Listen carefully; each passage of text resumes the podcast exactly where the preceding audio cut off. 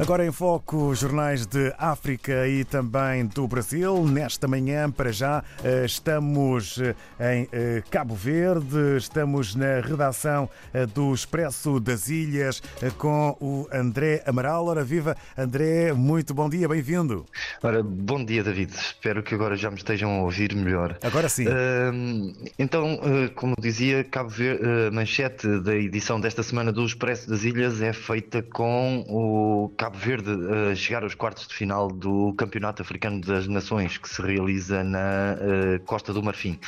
Os Tubarões Azuis venceram a Mauritânia. No último jogo venceram por 1-0 com um golo de penalti já ao cair do pano uh, e vão agora defrontar a África do Sul nos quartos de final. Que a África do Sul que ontem eliminou Marrocos. Falamos também uh, sobre, uh, trazemos também a segunda, o segundo ca capítulo da, das reportagens sobre a biodiversidade em Cabo Verde. Desta vez uh, falamos sobre os répteis terrestres e que é um mundo de répteis únicos a nível do planeta. Na política, damos destaque à mais recente polémica na Câmara Municipal da Praia. O auditor uh, Renato Fernandes renunciou ao cargo, alegando, alegando que hum, a autarquia uh, não faz nada para combater as irregularidades que foram detectadas. Destaque ainda para uma entrevista com Daniel Araújo, PCA da ASECO PST que defende que nos sistemas digitais a principal falha quase sempre é humana. Na economia, falamos sobre o plano de privatizações que o governo tem para o setor empresarial do Estado. O governo quer fechar eh, privatizações até uh, o final da primeira metade de 2025. Por último, destaque para uma reportagem sobre mais vulneráveis da capital.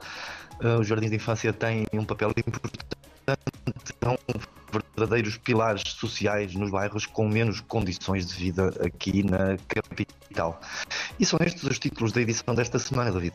Muito obrigado, um bom dia ao André Amaral. Votos de uma boa jornada para toda a equipa na redação do Expresso das Ilhas. Encontro que fica desde já marcado então para a próxima semana. Um abraço. Então até para a semana, David. Um abraço. Obrigado, André Amaral, hum, diretamente da redação do Expresso das Ilhas, a dar-nos conta do que podemos ler. Avançamos agora até Angola e ao jornal O País com a fotografia maior de Vera Davis Souza, que a dada altura expressa em declarações, havia empresas que, se não fosse o PIM, nunca ganhariam um concurso. É o uh, título com maior dimensão na capa do jornal angolano O País, edição de hoje, ainda sobre assaltos que reúnem Polícia Nacional e agentes bancários em Talatona. É também assunto a fazer manchete na capa do jornal O País. Em Moçambique, virado para a economia e para os negócios, está o jornal Notícias hoje, eh, com a edição eh, que apresenta um conjunto de mulheres comerciantes eh, com muitas notas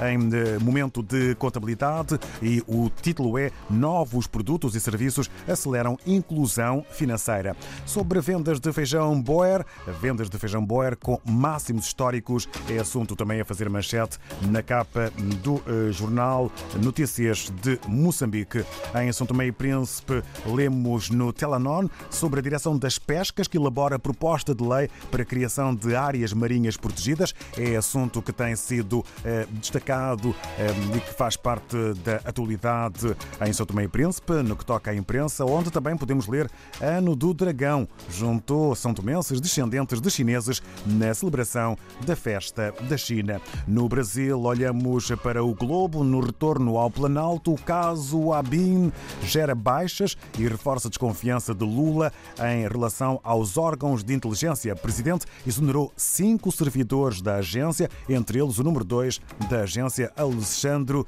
Alessandro Moretti.